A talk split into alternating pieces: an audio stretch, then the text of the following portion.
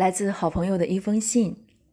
这封信不是别的，而是关于我们线上的辟谷营学员写的一些感悟。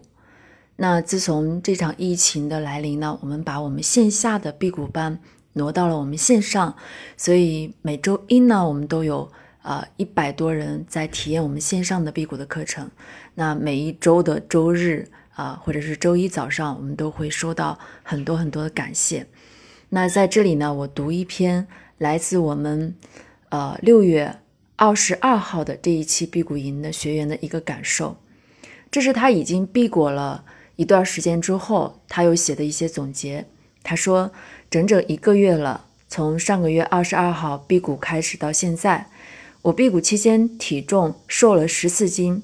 辟谷结束以后，又参加了新能源饮食，啊，也就是胡老师讲的吃喝睡饮食方法，体重又回来了八斤，啊，但是看起来比之前更瘦了，体重增加了，但是体型更瘦了，肚子一点也没有了，肚子上的皮肤看起来光滑有弹性了。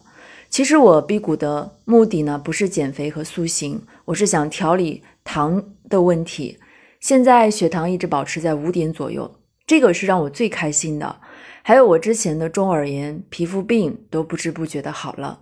前天收拾抽屉看到了我一直磨耳朵的药膏，才突然想起来，我已经一个月没有用药，耳朵竟然不疼不痒了。之前的胃胀胃酸也不知不觉消失了。